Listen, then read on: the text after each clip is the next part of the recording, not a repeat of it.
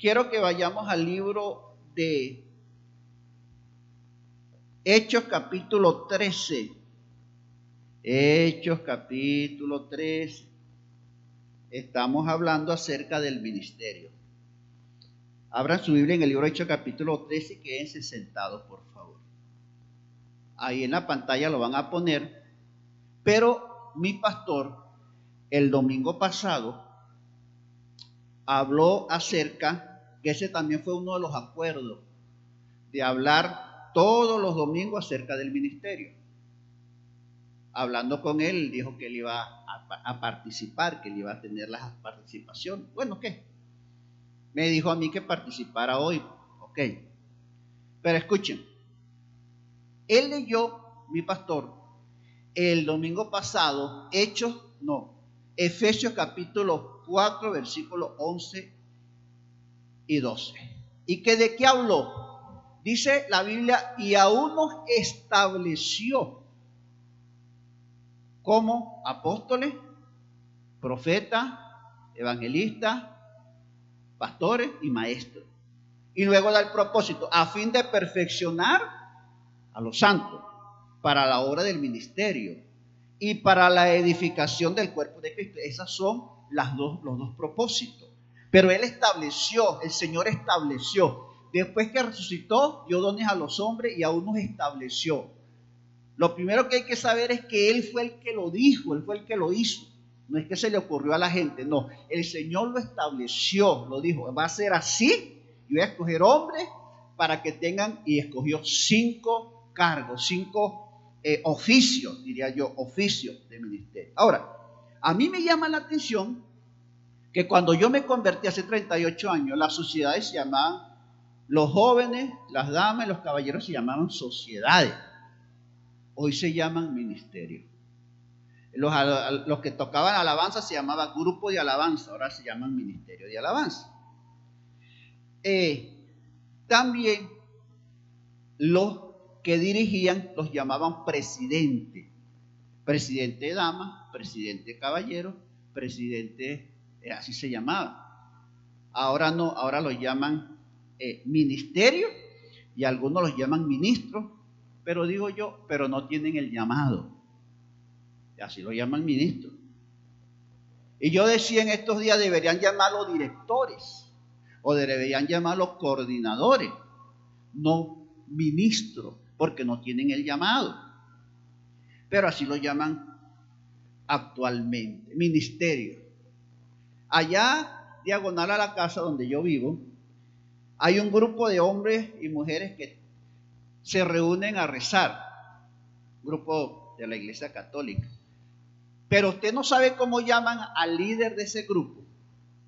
Le dicen apóstol. Qué bien. Apóstol le dicen. Y yo, pero ¿por qué le dicen apóstol si no tiene el llamado? Pero es el líder de esos grupos. Entonces, pensando en esto, cualquiera es apóstol, cualquiera es maestro, cualquiera es evangelista, cualquiera es profeta, pero no tiene el oficio. Porque si yo interpreto un mensaje en lengua, no es porque soy profeta, sino que tengo el don. O porque yo enseño en la escuela dominical en alguna área, adultos, caballeros, damas, niños, etcétera. No quiere decir que soy maestro con el oficio de maestro. No, tengo un don que Dios me dio para enseñar. Pero hay que, eh, hay que eh, identificar el don como local o el don como afuera de la iglesia, como el externo. No es llamado una persona muchas veces a estar afuera de la iglesia. Hay llamados internos y hay llamados externos. Por ejemplo, hay personas que fueron llamadas y tienen un don en la iglesia y ahí están en la iglesia y nunca van a salir afuera. Nunca van a viajar, nunca van a llegar a predicar a otros países, otras naciones, otras, eh, otras eh, ciudades, porque son llamados locales, están dentro de la congregación. Pero hay otros que tienen un llamado a un ministerio y eso sí los salen fuera, salen a otras naciones, salen a, otras ciudades, etc. Hay que diferenciar esas dos cosas. Ahora, muchos, escuchen bien, muchos de los que son llamados hoy a la iglesia local posteriormente van a salir, van a estar por allá, en otro lugar, porque van a recibir un ministerio. Acuérdense del libro de Hechos capítulo 6, que eh, dice que los apóstoles cogieron ¿cuántos? Diáconos, siete, ok. Pero en el capítulo 8 dice que Felipe era un evangelista, pero en el capítulo 6 fue un diácono. Y según la historia, los padres de la iglesia dicen que salieron de allí de esos diáconos gente a servir al Señor en el ministerio. Quiere decir entonces que de dónde van a salir los ministros. Los ministros van a salir del liderazgo de la iglesia. Oiga bien, del liderazgo de la iglesia. Mientras estén de líderes, escuche bien, mientras estén de líderes ejerciendo un llamado a servir en algún área de la iglesia, eh, de la alabanza, de los jóvenes, de, la escuela dominical, de los servidores, de las damas, caballeros, etcétera, están bien ubicados. Pero es muy posible que más adelante reciban un llamado a un ministerio. ¿Ves? Entonces, yo he pensado y he hablado con el pastor Joan, con mi pastor. La iglesia cruzada de fe, nuestra iglesia, ¿cuántas iglesias tenemos? Una sola, que es esta central. Pero no quiere decir con esto que dentro de un año, dos años, tres años, cuatro años, cinco años, diez años, no podamos extendernos afuera. Ahora, ¿a quién van a llamar para servir como pastor en otro lugar? ¿Vamos a llamar al distrito? ¿Vamos a llamar a la organización? No, hermano, no vamos a llamar a nadie. Ahora, en esta iglesia está el pastor Joan, pero el pastor Joan tiene su equipo de pastores, que es el pastor Jorge Rivero, el pastor Jonathan Parra y mi persona.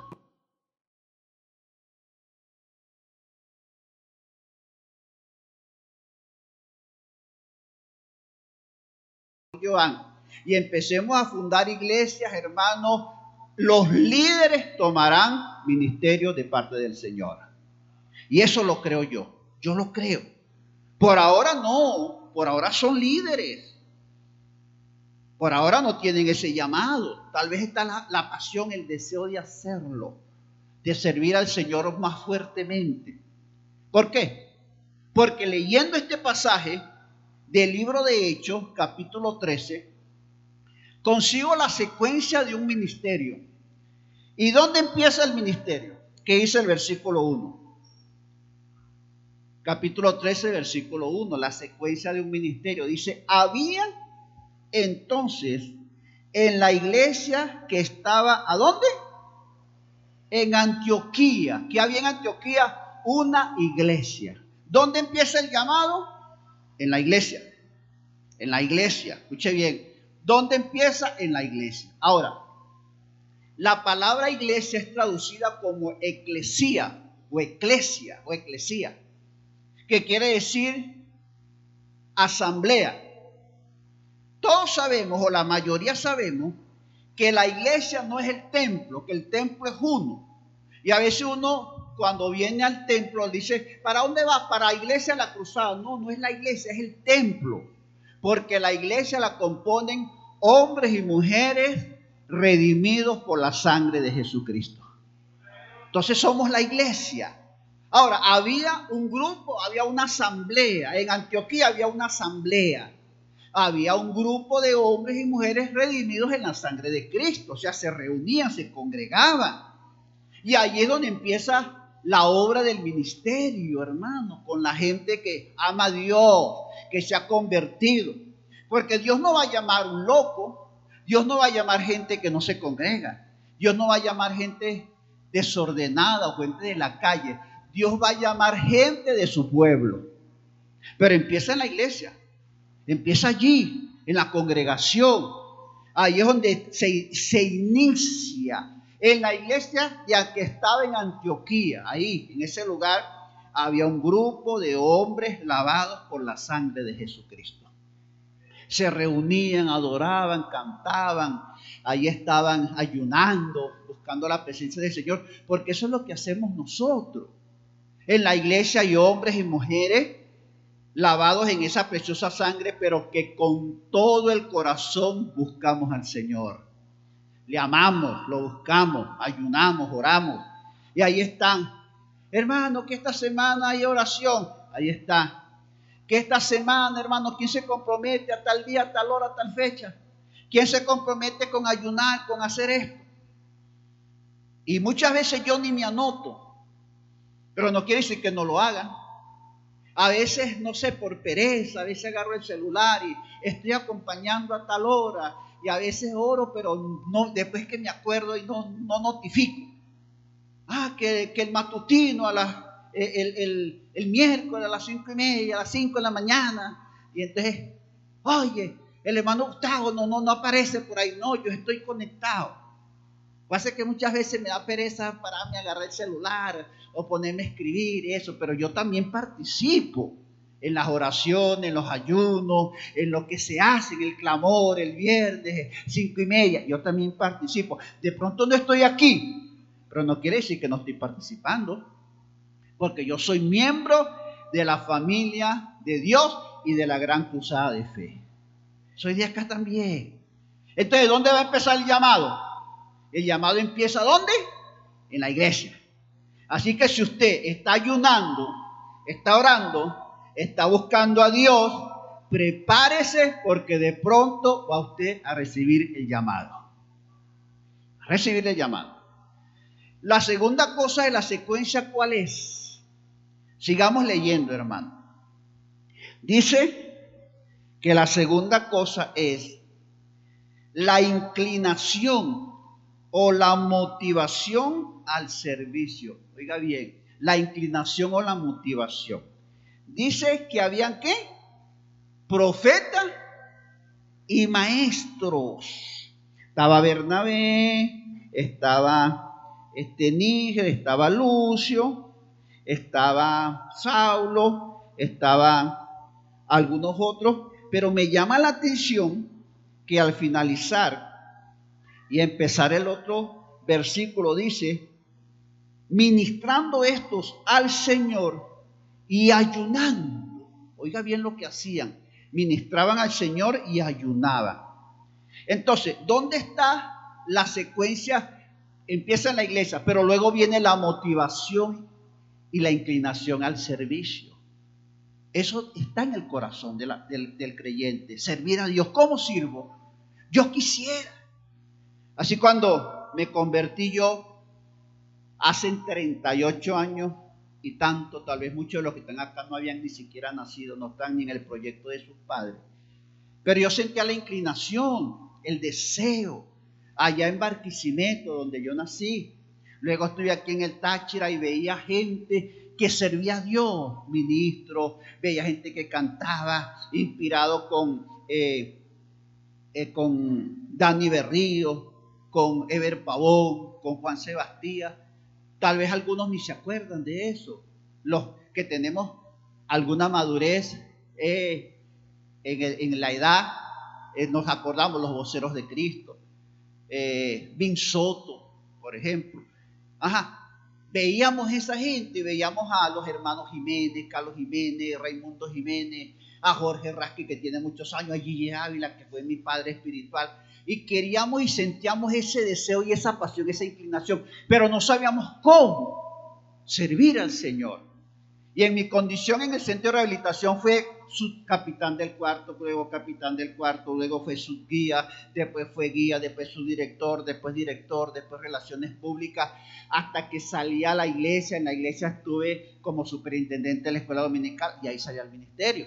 Pero yo quería servir a Dios, era mi pasión, era mi deseo, pero no sabía cómo, no sabía qué hacer. Tenía ese deseo profundo y ahí, ahí va la inclinación Usted se va inclinando poco a poco. ¿Qué quiere ser usted? De pronto alguno dice, ay, a mí me gustaría servir al Señor, pero no sé cómo, no sé qué hacer. Pero usted ha intentado hacer algo para Dios. Usted tiene que intentar hacer algo. Usted tiene que intentar predicar, enseñar, cantar, hacer algo para que usted descubra su don, su talento al servicio. Porque si usted no intenta nada, entonces usted nunca va a saber para qué lo llama el Señor. De repente alguien dice, Mire, hermano, usted le toca predicar. Ay, yo no sé predicar. Pero yo te intentó predicar. No ha intentado. ¿Cómo sabe que no sabe predicar? ¿Ve? De repente le dice, bueno, usted le cocine. Ay, yo no sé hacer arepa. ¿Cuántas veces ha hecho usted arepa en su vida? Ninguna. ¿Y cómo sabe que no sabía hacer arepa? Y resulta que después que hizo las arepas, las hizo bien redonditas, quedaron bien asaditas, con la conchita dura bien sabrosita. Después que uno la abre y la rellena, le sale el juguito por debajo que uno provoca chuparse esa arepa. Entonces quiere decir que sí sabe. Pero usted pensaba que no sabía, porque usted nunca se interesó en dejarse usar haciendo las arepas. ¿Cómo sabe usted cuál es su don? ¿Cuál es su talento? Ay, yo quiero que Dios me use. Eso está bien. Siento la inclinación cuando veo al pastor Johan que se emociona, que grita. Ay, qué bueno, gloria a Dios. Cuando escuchan a la hermana Andrea cantar, ay, aleluya, cuando ven a, los muchachos que tocan, ay, me gustaría. ¿Usted ha intentado alguna vez agarrar el teclado? No es que yo no sé tocar, pero ahorita no sabe. Pero ¿cuántos discípulos, cuántos han superado al maestro? ¿Cuánta gente hace las cosas mejor que su maestro? Se atrevieron a hacerlo. Atrévase, atrévase. Ay, a mí me gustaría servir, pero no sé cómo. Ya usted habló con el hermano Alejandro para servir, como servidor, como diácono en la puerta, cuidando, dando la bienvenida. No. Ya usted habló con el, con el hermano Joel para que él lo ponga a orientarlo, a cantar, a, la música, o le enseñe. Ya le dijo al hermano Mervin que lo enseñe a tocar el clarinete, el, trombón, lo que él toca. ¿Ah? ¿Ya usted le dijo? Saxofón, trombón, trompeta, algo toca. No me pregunte a mí qué es. Yo escucho, ¡Ah! me parece muy chévere. ¿Qué es? No sé. Recuérdense que yo no veo bien, pero lo hace muy bien el hermano. Dios lo bendiga. Ya usted le dijo a la hermana María Elena, hermana, mire, me gustaría servir con las damas. Y usted le dijo, no. Entonces, actívese, actívese. Ay, que yo estoy muy vieja. ¿Sabe quién es viejo? El diablo. Sé si es viejo. No, ustedes no son viejos, ustedes tienen la gracia del Señor. Atrévanse. No se quede con ese deseo. Ay, a mí me gustaría sí, pero actívese motívese. En la iglesia que habían profetas y habían eh, maestros. Les enseñaban a la gente. Y la gente los miraba, ay, ella quien fuera como Lucio, ay, quien fuera como Saulo, quien fuera como Bernabé. Pero entonces cuando le dicen, hermano, venga para que ande conmigo, ay, no, que me da miedo, ay, yo no le hablo a la gente, es que le tengo miedo. Entonces, te tiene que atreverse, atrévanse, atrévanse. ¿Quieren servir al Señor? Atrévase. Hoy lo pusieron allá en la puerta con, los servidores, ni siquiera le dio la bienvenida a nadie. Conchale, pero no. Ok, váyase con la hermana María Elena. Hermana María Elena, vamos a ver. Entonces, aquí estoy, ¿qué es lo que hay que hacer, hermana? Mire, venga para que haga aquí este, los suspiros y, y aquí teja y cosas. Y entonces conchale, pero es que no sé ni manejar la aguja. Tampoco. Parece con el hermano Joel. Joel, mire, a mí me gustaría tocar, cantar, usted sabe. Se le atravesaron los gallos. Tampoco es ahí. Pero comienza a ubicarse. En alguno de los ministerios de servicio que hay en la iglesia, ahí Dios lo va a ubicar. Ahí se va a ubicar. En alguno de esos se ubica. Pero no tenga la idea que el diablo le ha metido en la cabeza mucho que no sirven para nada. Olvídese de eso. Usted sí sirve para mucho. Claro que sirve. Porque Dios no cuenta con lo que usted es, sino con lo que Él puede hacer a través de usted, porque usted es un canal de su bendición. Atrévase, atrévase. La inclinación y la motivación allá estaban en la iglesia y veían a los ministros, veían a la gente allí y la iglesia estaba motivada. Pero ¿qué hacían? Ayunaban y oraban. No se quedaban con el deseo ahí. Ay, ¿quién fuera? No, yo estoy orando y ayunando para que Dios me vaya diciendo qué voy a hacer, qué voy a hacer, cómo voy a trabajar, a dónde me voy a ubicar. Dios me va a ubicar. la pieza, ¿a dónde vas? ¿A dónde voy? ¿A dónde estoy? Estoy aquí, estoy allá, voy acá, voy para acá, voy para allá, hasta que el momento en grano, ahí estoy, ahí quería Dios que trabajara. Pero viene la tercera cosa de la secuencia, que es el llamado. Y aquí quiero que tengamos mucho cuidado. El llamado, llamamiento divino a un ministerio específico. ¿Qué dice? ¿Qué dice ahí? ¿Qué dijo el Espíritu Santo? Mientras ellos ayunaban y oraban, eh, eh, sigamos la secuencia de lo que vamos leyendo, hermano. 2b. Dijo el Espíritu Santo, oiga bien, dijo el Espíritu Santo, apartadme a Bernabé y a Saulo para la obra que los he llamado. ¿Quién los llamó? El Espíritu Santo. Llamado por Dios. Escúcheme bien, esto no es automático. Porque yo soy evangelista, mi esposa es evangelista, no. Ni Suriel, mi hijo, es evangelista, no, hermano. Hay que tener cuidado con eso. Llamado. No porque yo soy pastor, mi esposa es pastora. Ni mis hijos son pastores, no. Esto es llamado personal. Ahora que una, un, pastor, la esposa es pastora, los hijos son pastores, son ocho y son ocho pastores. O bien, pero no todos. Tiene que ser llamado específico de Dios. Oiga bien, yo tengo un amigo, y no quiero hablar mal de él, pero quiero tomarlo como ejemplo. El, hermano eh, Payares, Suriel, mi hijo, y mi esposa han ido conmigo a Bogotá, y ahí está. Él es pastor hace como 50 años. Yo creo que yo no había nacido y él era pastor. Y la esposa de la hermana Blanco no le dice pastora Blanca, ella dice, yo no soy pastora. Dice ella. Él es pastor, yo no. Mi esposo es pastor, yo soy la esposa del pastor, dice ella. Pero él tiene cuatro hijas. Una de las hijas se casó con un pastor después que enviudó. Ella está en Yopal. Y el esposo es pastor, Carlos Pérez. Pero ella no es pastora, pero está allá con él. Las otras dos hijas que son casadas él los, son buenas líderes, líderes espectaculares, las dos hijas, pero se casaron y él las puso, los puso como parejas pastorales en la iglesia. Ellos no tienen llamado al pastorado. El muchacho, uno de ellos, eh, ahora anda manejando taxis por allí, no está con el ministerio. La otra muchacha se la pasa viajando porque trabaja con una empresa que gana mucho dinero y ya la pasa viajando. Pero no es pastora, pero el deseo de él, los errores que uno comete cuando quiere que la familia quiera servir igual que uno y uno fuerza las cosas, pero no tienen el llamado. Porque una cosa es que uno quiera que la familia de uno sirva en un ministerio exterior, pero uno tiene que entender que la familia no todos tienen el llamado a salir, sino que hay llamados que son internos en la iglesia, allí donde están.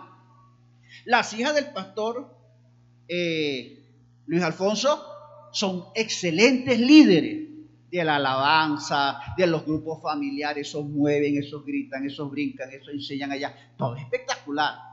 Pero les, la subieron a un peldaño donde no funciona. Y eso no es así. El deseo de él está y comete el error. Sin embargo, yo hoy no quiero condenar al pastor Luis Alfonso, no quiero juzgarlo ni nada, son los errores que uno comete cuando quiere que la familia sirva al Señor. Líbreme Dios que yo hable mal de él, eso. Sino que hablo de los errores que uno comete como ministro, queriendo que la familia se involucre. Yo conozco un pastor de aquí de la ciudad con una iglesia grande, la esposa no se involucra en absolutamente nada. Él ha querido, yo hablé con él, no, yo he querido que mi esposa se involucre, pero ni en los grupos familiares. Y yo le dije, porque ya no tiene el llamado, por eso lo hace. Ahora, hay hombres que no tienen el llamado, pero la mujer sí lo tiene.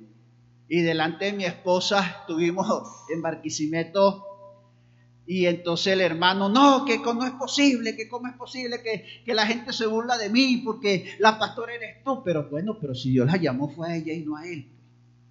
Y la eligieron fue a ella. Entonces ella compró una casa para la iglesia. Después compró la otra de al lado. Y él como estaba con la tirria, ella le dijo, bueno, está bien, yo voy a hablar con la iglesia para que tú seas el pastor. Se trancó todo. Y los días que tenía todavía los tiene. La iglesia no creció más, porque el llamado no lo tiene él, sino que lo tiene es ella, la hermana. ¿Ves?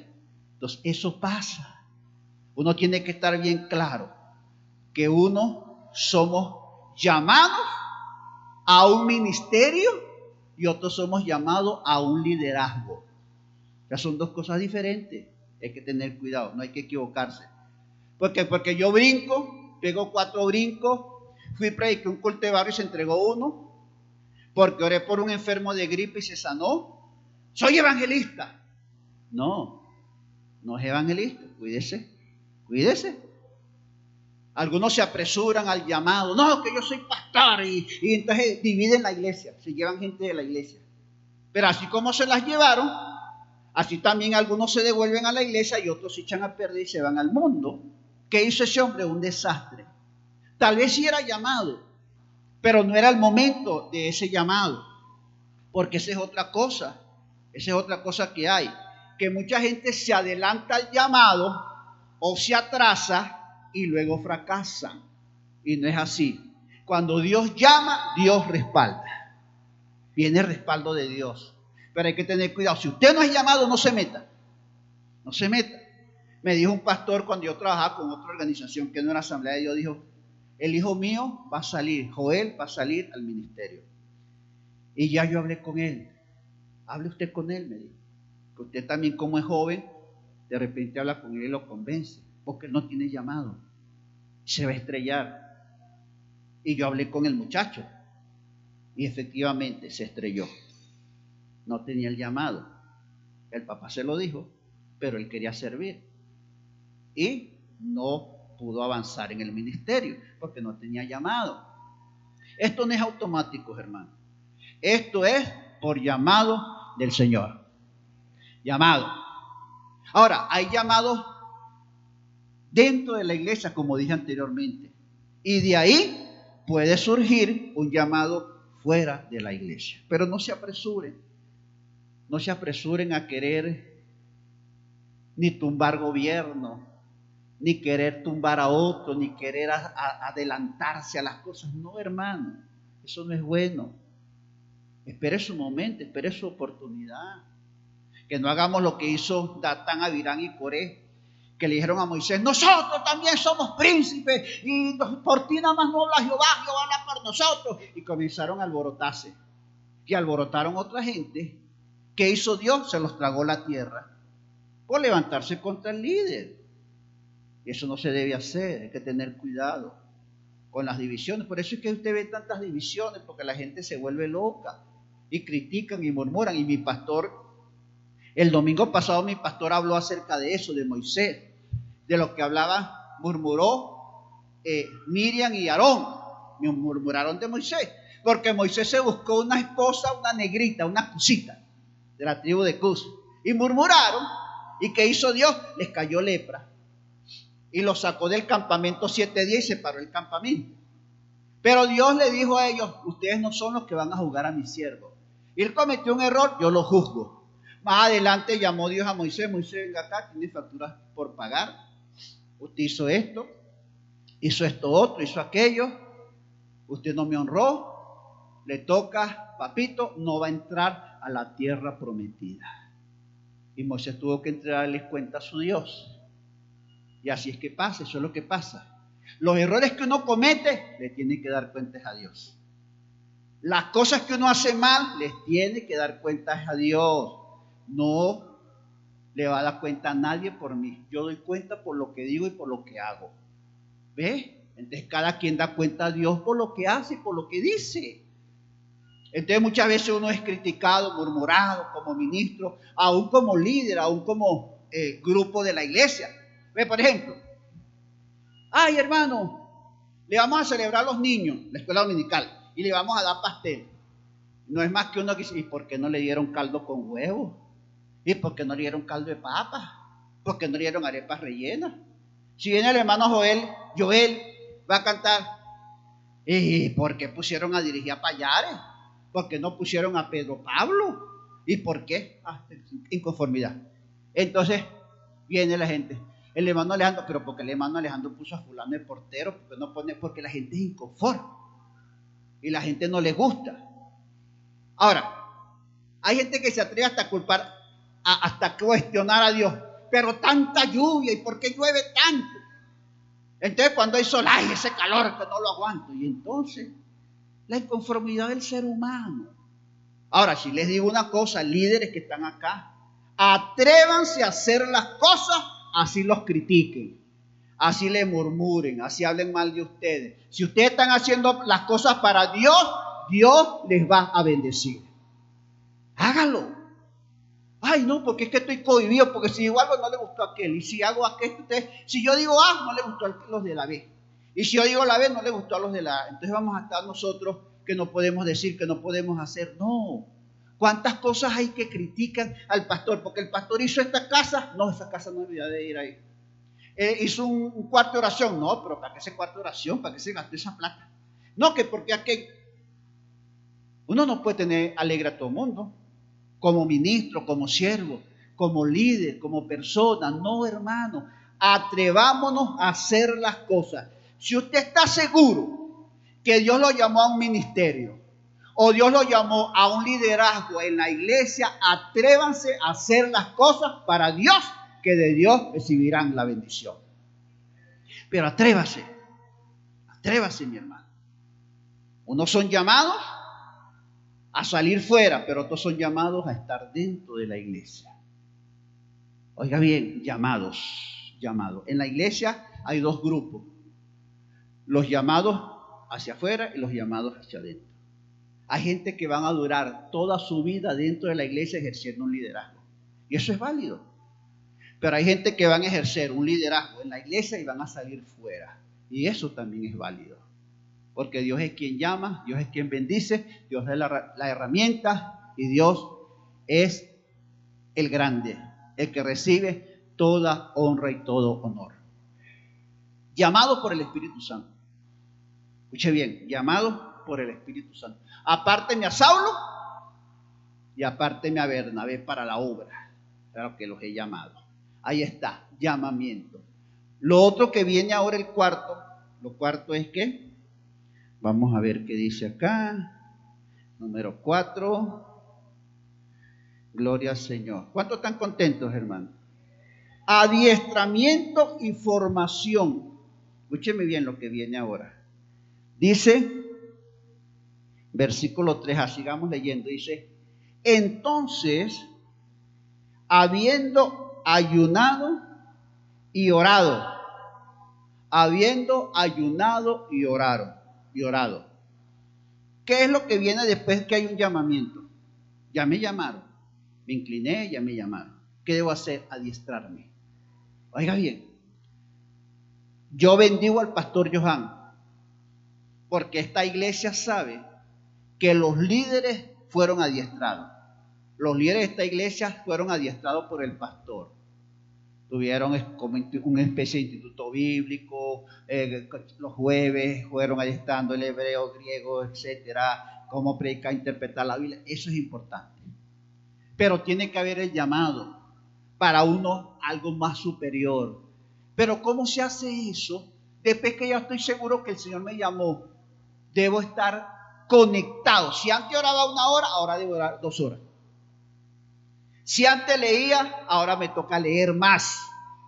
Métase a estudiar la Biblia, lea la palabra. Buenos libros, hermenéutica, homilética, de cómo hacer un, sermón, de qué es la interpretación bíblica, para que no diga las cosas que, que, yo he escuchado. Qué locura. Uy, no, no, no. Qué locura he escuchado yo de gente entonces, allá el muchacho, eh, este, Daniel, el muchacho Daniel, estaba en el foso de los leones. No, ya Daniel era un anciano, no era ningún muchacho. Mire que entonces vino, tiraron a Jonás y se lo tragó la ballena. Dice que era un animal. Dice que era una ballena, ¿qué dice que era? ¿Ah? un gran pez, pero no dice que era una ballena y de repente era un dinosaurio. No sabe. La gente hace, ¡ay, sí! Como dijo uno por allá. Entonces llegó Jecté y ofreció a Dios que el primero que lo saliera a recibir, ese se le iba a sacrificar a Dios. Salió la hija. ¿Qué hizo Jecté? Le echó gasolina y le prendió un fósforo.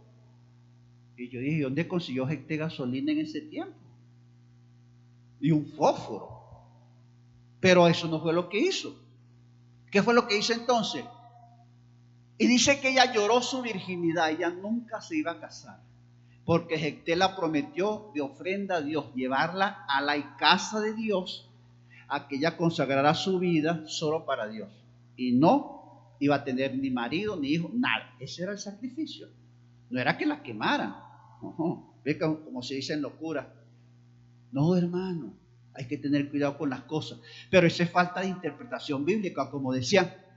Ay, que la mujer no se puede dejar crecer el pelo, porque si se corta el pelo es una diabla, es una mundana. ¿Y a dónde dice eso la Biblia? No, que en vez de, del cabello le puso un velo. ¿Qué pasaba? Que en ese lugar habían prostitutas. ¿Cómo identificaban a las prostitutas? Porque se cortaban el pelo y peloncita sin nada de pelo. Cuando se convertían al Señor, les daba pena, se ponían un velo. Y luego que les crecía el pelo, se quitaban el velo. Eso era todo. Ay, que la Biblia en Deuteronomio 22.5 dice que la mujer, que el pantalón, que el pantalón es del diablo, que no vestirá a la mujer traje de hombre. Pero sí que en ese tiempo usaban era falda, túnica, pantalón por ningún lado. Pero eso hables de las telas, de las costuras de las telas de, la ropa. De eso es que habla. ¿Ves los errores que se cometen? Porque no se dejan entrenar. Ahora, yo tengo un entrenamiento especial si voy a lugares específicos. Por ejemplo, los que van a misiones tienen que aprender. Por ejemplo, yo voy a Irán. Tengo que aprender el idioma iraní. Las costumbres de Irán, qué comen, cómo se visten, para estar camuflajeados entre ellos. Uno de los grandes, Adoniran Huxon, que fue a la China, dice que él se dejó crecer la barba. Así como los chinos, y usaba esas túnicas, usaba ese sombrero que usaban antes. Bueno, igual. ¿Por qué? Porque esas son las costumbres. Entonces uno tiene que aprender los idiomas, cómo se visten, eh, cómo, cómo, comen, cómo se sientan, aprender las costumbres, porque uno va específicamente a un país. Bueno, tiene que adiestrarse para uno poder hacer las cosas bien. ¿A quién te vas a ganar? ¿Qué tipo de personas quieres? ¿Qué tipo de llamado tienes? De según el llamado que tienes, adiéstrate. Ay, hermano, que yo estoy llamado aquí en la iglesia, a la escuela dominical, arcaquí, por decir. Ajá, ok. Entonces te vas, tienes que empezar a qué? A cultivar cómo tratar a los niños, cómo hacerlo cómo poder ganarle, cómo poder hablar, cómo poder darle la clase a los niños. Porque no es igual darle una clase a los adultos que darle una clase a los niños. ¿Ves? ¿Cómo hacerlo? ¿Cómo aconsejarlo? Aprender en el adiestramiento, ayunando y orando, pero aprendiendo. El adiestramiento para lo que vamos a hacer. Ay, hermano, que yo voy a, quiero servir al Señor en el canto. Ajá, pero no te vas a dejar corregir. ¿Vas a estar todo el tiempo con el gallo atravesado? No. Aprende a llevar la fonética, diría Payar. ¿Eh? Aprender cómo vas a hacer, cuál es eso, cómo vas a entrar.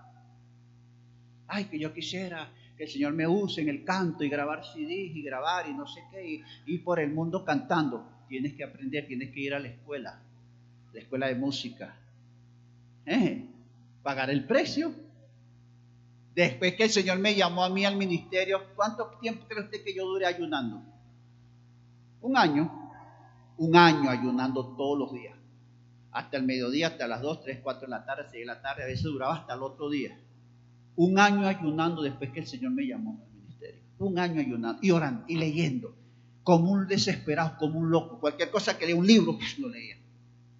Que cómo predicar, leía. Que cómo enseñar, leía de que cómo hacer esto.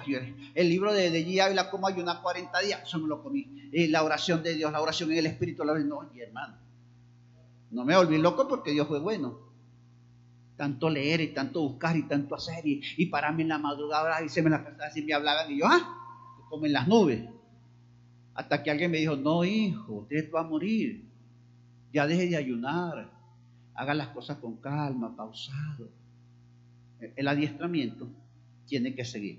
Adiestramiento. Ayunando y orando para llegar el momento. Recuerden estas tres cosas que le voy a decir para pasar al penúltimo punto. Oiga bien, ¿cuáles el, las tres cosas de un llamamiento? El llamado, la preparación y la ejecución. Entre el llamado y la ejecución viene la preparación. ¿De cuánto tiempo? Pasó el Señor y le dijo a, a, los, a Pedro y a Juan, vénganse conmigo y los haré como pescadores de hombres. ¿Cuántos años duraron entrenándose? Tres años y medio. Cuando llamó a Moisés en el desierto, ¿cuántos años duró Moisés preparándose? 40 años. Y cuando tenía 80 fue a hablar con Faraón y pastoreó la iglesia más grande de aquel entonces. 600 hombres a pie sin contar niños y mujeres, un millón de personas. ¿Era el pastor quién era? Moisés. ¿Ve? Así es. Pero de repente Dios lo llamó a usted y usted está en la preparación, de repente en un año, dos años, tres años, cinco meses, un mes, uno no sabe cuánto. Eso lo sabe Dios. Pero tiene que irse preparando. Pues ya tiene la alerta, ya le dijeron. ¿Qué cree usted que pasó con Saulo? En el capítulo 9, oiga bien, en el capítulo 9 dice que Saulo iba a matar a un gentío. Se le apareció el Señor, lo tumbó del caballo, lo dejó ciego. ¿Y qué hacía Saulo? Oraba y ayunaba. Eso dice capítulo 9 del libro de Hechos. Y ahí recibió el llamado. Pero luego vino Ananía, le puso las manos y dijo, hermano Saulo, el Dios que te apareció en el camino me te manda a decir que vas a ser instrumento, ta, ta, ta, ta, ta. En el 9. En el 13, salga. ¿Vio? Y algunos historiadores dicen que se preparó 13 años. 13 años, dicen algunos historiadores. Del capítulo 9 al capítulo 13 pasaron 13 años. Quiere decir que el primero recibió el llamado, luego la preparación y luego la ejecución. Así que si usted tiene el llamado ahorita, váyase preparando. Que va a llegar un momento en que el Señor le va a decir, arranca. Llegó el momento y usted va a arrancar. Amén. Bueno, la parte, la otra parte, la quinta, que dice, ahora viene la ejecución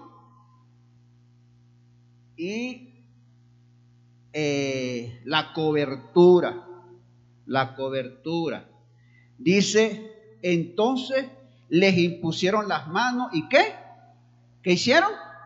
Les impusieron las manos y luego los enviaron. La ejecución, ya llegó el momento, arranque. Pero ¿quién le va a dar cobertura? ¿Quién los va a cuidar? ¿Quién va a orar por ellos? ¿Quién lo va a sustentar? ¿Quién le va a dar las ofrendas para que viva con su familia? ¿Quién le va a pagar los pasajes? ¿Quién lo va a enviar? ¿Qué organización, con qué organización va a trabajar? ¿Con qué iglesia va a trabajar? ¿Con qué ministerio? Porque no es que usted lo llamó el Señor y salió corriendo. No, ya va. Todavía no es, prepárese. Que va a llegar el momento en que usted tiene todo preparado y arranca. Hay misioneros que están en otros países ¿Quién le manda los dólares? La organización a la cual pertenecen, el concilio al cual pertenecen, la iglesia donde pertenecen. Ellos son los que los cubren, ellos son los que saben qué se hace.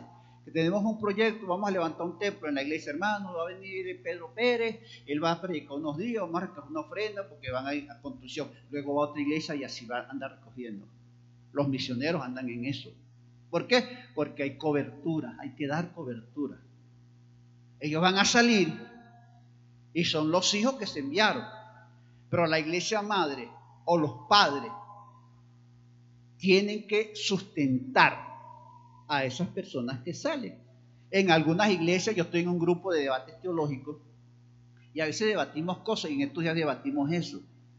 Y algunos hermanos dicen, nosotros le damos el dinero a los evangelistas cuando van a predicar. a la iglesia que van a fundar, nosotros les ayudamos con la banca, con la silla, con el templo, con el alquiler, pero luego que ya ellos están con tiempo, los soltamos para que ellos se desenvuelvan solos. Y yo creo, y he comparado esto, los que salen con cobertura de una iglesia son como los niños. Allá los parieron y están gateando y le dan el tetero y le dan la papilla y le dan las cosas. Le cambian el pañal, pero llega un momento en que ellos ya comen solos, ya caminan, ya se desenvuelven solos. Comienzan a estudiar y ya se van independizando hasta que, chao, se van. Así es. Entonces, la cobertura, la preparación y la cobertura van juntas. Mientras yo estoy preparándome para ir, ya tengo que tener la visión. ¿Cómo me voy? ¿Con quién me voy? Con la organización me presento allá. Bueno, yo quiero ir a fundar, yo quiero hacer esto, esto y esto, para que me apoyen. O me voy con la iglesia de donde salí. ¿Ves? Cobertura, mi hermano. No se puede hacer nada a lo loco. O no se debería hacer. Porque va a llegar el momento en quién me representa a mí. Por ejemplo, yo voy a fundar una iglesia. Si no voy con la iglesia madre que tiene la ración social, los papeles, la partida de nacimiento, eh, el registro, me puedo meter en problema en otro lado. Porque ya me van a llegar, bueno, y, y que el registro de usted, yo me amparo con quién? Con la constitución de la iglesia madre, con la iglesia donde yo salí, ellos tienen el registro, entonces yo me amparo con ese registro, que dice que pueden tener iglesia central, pero también pueden tener ramificación, pueden tener hijas. Yo me apoyo. Pero si yo me voy de loco a fundar, no, no, la cruzada, pastor, yo no, chao, pastor. Y las asambleas, Dios, chao. Y me voy. Después que yo me vaya, ¿quién me da la cobertura? ¿Ve? Ahí hay un problema. Ahora, si yo estoy en una iglesia, escuche bien, si yo estoy en una iglesia, la iglesia me puede dar la cobertura. Los hermanos me ayudan, me bendicen, me llevan mercado, los hermanos me dan dinero, la iglesia me ayuda, me sustenta, etc. Cobertura. Ellos les impusieron las manos y los enviaron. Pero ya se habían preparado en ayuno y oración con la visión clara que iban a hacer y luego recibieron la cobertura. Y lo último que dice, esto es importante, el, el 6, el llamado específico para trabajar. ¿Qué dicen los demás versículos? Ellos entonces, enviados por quién?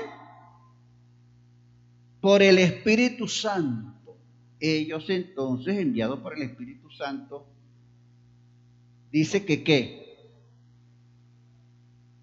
Se fueron ¿Y llegaron a dónde? A Seleucía. Oye, bonito nombre para ponérselo a una hija, ¿no? Seleucía. Y de allí navegaron a dónde? A Chipre. No, no era en Seleucía ni era en Chipre. Escuchen bien. ¿Y luego qué pasó? Ajá. ¿Y llegaron a dónde? A Salamina. Llegaron a Salamina. Ese es un lugar. A ese lugar llegaron, a Salamina. Y allí en Salamina, ¿qué hicieron? Y de allí navegaron a dónde?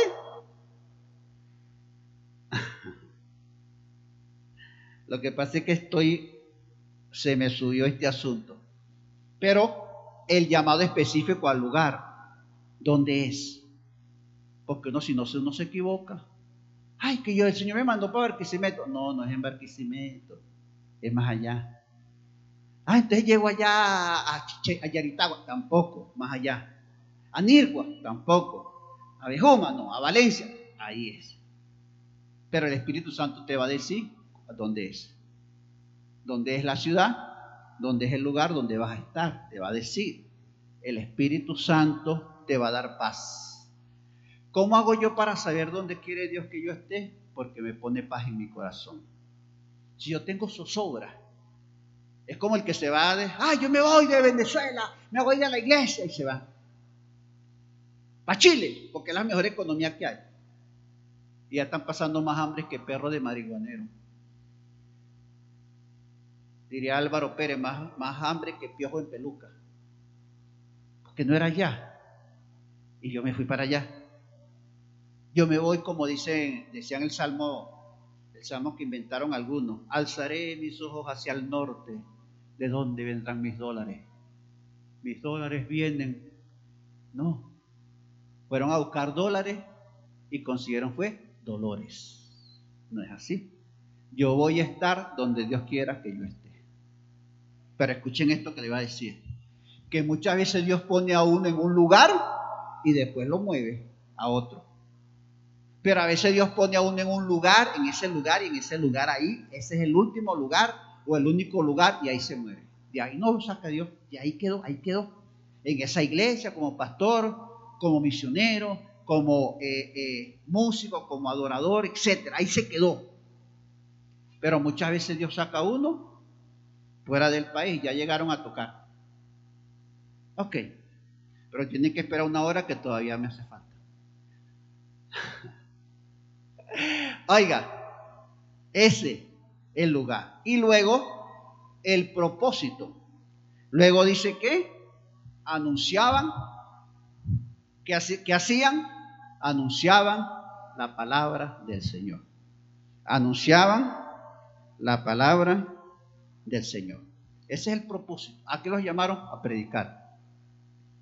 A eso me llamaron, a predicar. Pero hay otros que los llaman a tocar. Otros a enseñar. A otros los llaman a cuidar a las personas. Y algunos, y esto lo quiero decir, desde ahora quería decirlo, pero ya no aguanto. Si no lo digo, me voy a morir.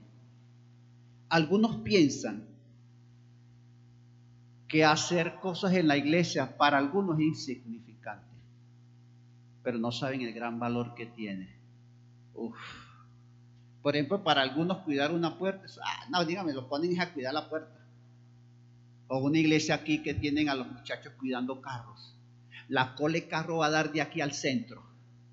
Y allá hay muchachos vestidos con corbata y todo, con ese solazo, caminando de allá para acá que no se vayan a robar un carro, que no vayan a un carro, y caminando hacia el otro lado, y ahí andan. No oyen la predicación, no cantan, no, nada. Todo el día del culto, a veces hacen dos, tres cultos, y eso, ahí están. Para muchos eso es insignificante, no, eso tiene un valor extraordinario, porque lo están haciendo para Dios. De pronto alguno dice, ah, no, pero comienza a danzar, cualquiera brinca y salta o cualquiera cuida ahí en la puerta. Para muchos eso no es nada. Ah, no, ¿y quién no va a dirigir? Ay, cualquiera dirige, se para ahí en el altar y canta tres canciones, cuatro canciones. Para muchos eso es insignificante. Pero para mí es muy grande porque ahí me puso el Señor. Ahí me puso. Y yo lo hago para Dios de corazón. Yo sirvo y amo a mi Señor y todos los días le agradezco que me haya llamado me haya dado un ministerio, un talento, un don, que me haya llevado a otros países. Que Dios me dé palabras de exhortación, de consuelo, de esperanza, como sea, con todas mis debilidades, habidas y por haber.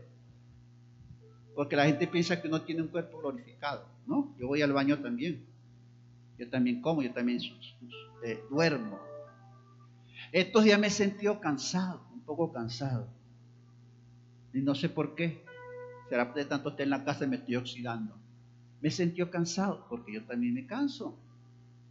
Eh, pero estoy contento todos los días de mi vida porque Dios me dio un ministerio.